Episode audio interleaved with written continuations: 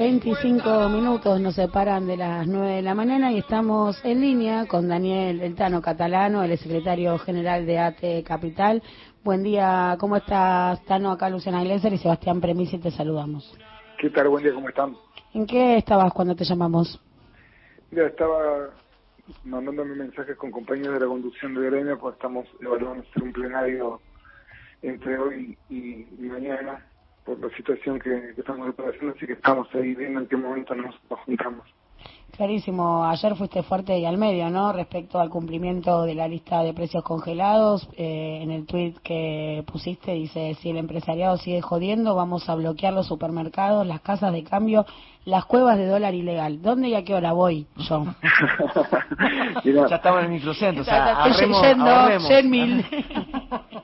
Mira, vamos a ver si podemos construir una medida para el miércoles para poder tener un marco de coordinación colectiva que puedan participar otros sindicatos y organizaciones porque, bueno, esa, esa posición pública terminó generando un nivel de participación grande que habla de, que nuestro espacio político necesita de alguna manera colaborar para que no se vaya todo, ¿no? Así que una de las alternativas que yo sé de la COPAR, que es la coordinadora de, los empresarios y ver si desde ahí podemos empezar a, generar una presión fuerte. Pero bueno, hay que ir explorando distintas alternativas para colaborar porque ver la escalada del dólar de ayer no puede ser esa la respuesta a tratar de, limitar que el gobierno vea de qué manera su salario puede alcanzar un poco más. Así que no vamos a quedar rey en el empresario argentino, sino que lo vamos a ir a... También lo vamos a ir a apretar eh, en el buen sentido, ¿no? Eh, necesitamos nosotros garantizar la comida diaria de nuestras familias, así que íbamos a quedar reines de ellos.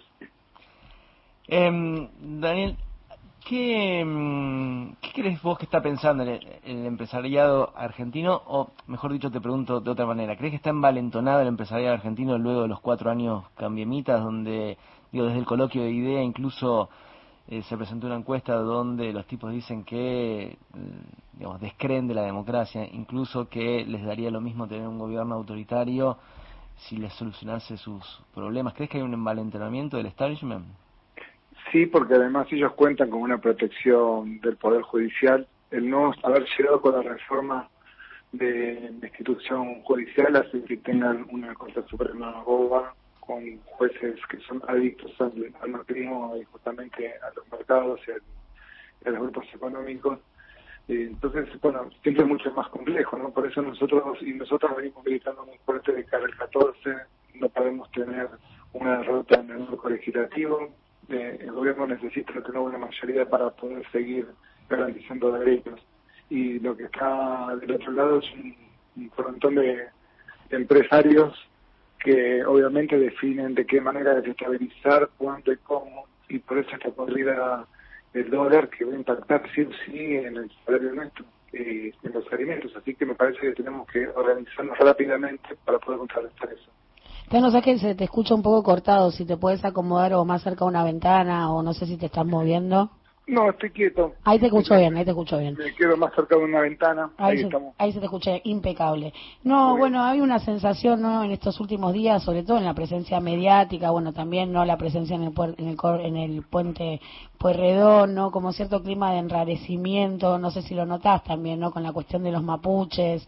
¿Ves así como eh, se viene una escalada así de violencia, digo, se agudiza esta situación? ¿Cómo la ves? Sí, se espera esa situación justamente porque hay todo un marco de, la oposición política que va intentando instalar esa situación en nuestro pueblo.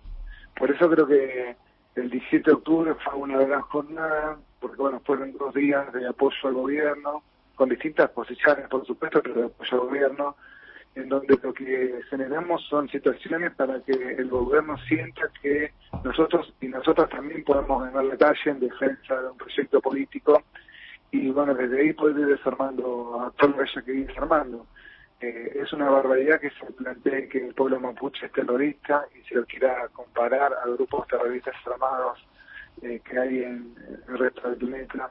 Eh, es una barbaridad que se trata de ningunear una resistencia histórica en todo el continente, los pueblos originarios, para ellos poder garantizar que no les toquen sus tierras. No, está, está todo desdibujado y lo cierto es que nosotros tenemos la obligación de ir generando instancias para que nuestro espacio político también pueda ganar la calle y tratar de generar un equilibrio. lo, cierto es que todo lo que estamos viendo hoy en la instancia de la oposición en la calle tiene un oportunismo electoral. Eh, bueno, hay que desarmarlo y hay que salir a militar puerta a puerta, que tratar de hacer el 14 y mientras tanto hay que limitar que el empresariado no, no nos lleve puesto.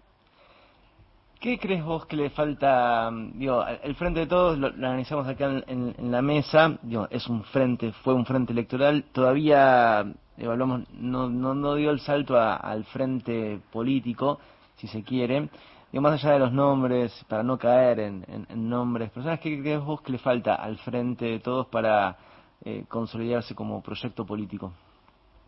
Me parece que tiene que contener más eh, a, a nuestro sector me parece que el Frente de Todos lo que no termina de expresar es que hay una parte de la que sí quiere expropiar Vicentín, que sí tiene que se estatice la hidrovía, eh, que sí nosotros queremos que se pueda generar un marco económico de alianza con Bolivia y que se pueda generar una empresa estatal de litio, de explotación de litio.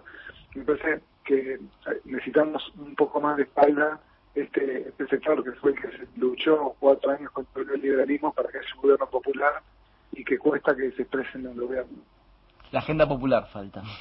Falta la agenda popular y no no se trata de ocupar cargos, se, trata de dar la discusión de, qué país queremos y cómo salir de la crisis.